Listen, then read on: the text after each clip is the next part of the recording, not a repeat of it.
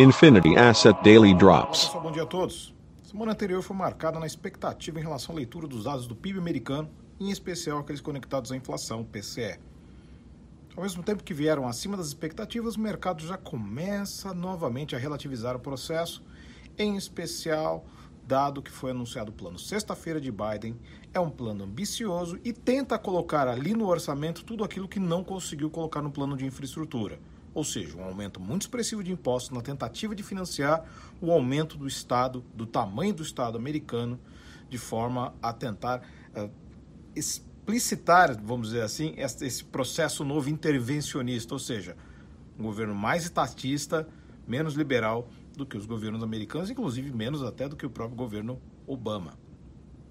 Neste contexto, o mercado já começa a se desenhar novamente no processo de inflação, mas ao mesmo tempo precisa se entender o quanto vai conseguir se aprovar desse, desse orçamento, o quanto vai conseguir se aprovar do plano de Biden, se será aprovado e o impacto disso, mas ao mesmo tempo a inflação, dados os choques de oferta, dados os problemas da cadeia de suprimento, dados os problemas que a China não tem conseguido conter a especulação em commodities, tudo isso continua presente e deve continuar presente por um bom tempo.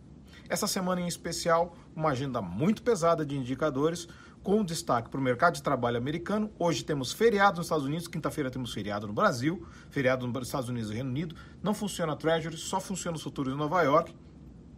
Mas temos mercado de trabalho, payroll, ADP, custo de mão de obra, produtividade. Aqui no Brasil hoje saem os números fiscais. Temos também produção industrial, uma série de PMIs e SMs aqui na Europa, ou seja, agenda cheia, agenda pesada. Nesse momento, os futuros de Nova York ali divididos entre levemente positivos e negativos, Europa negativa neste momento e o dólar subindo contra a maioria das divisas. É isso aí, pessoal. Dando todos uma ótima sessão, uma ótima semana e bons negócios. Infinity Asset Daily Drops.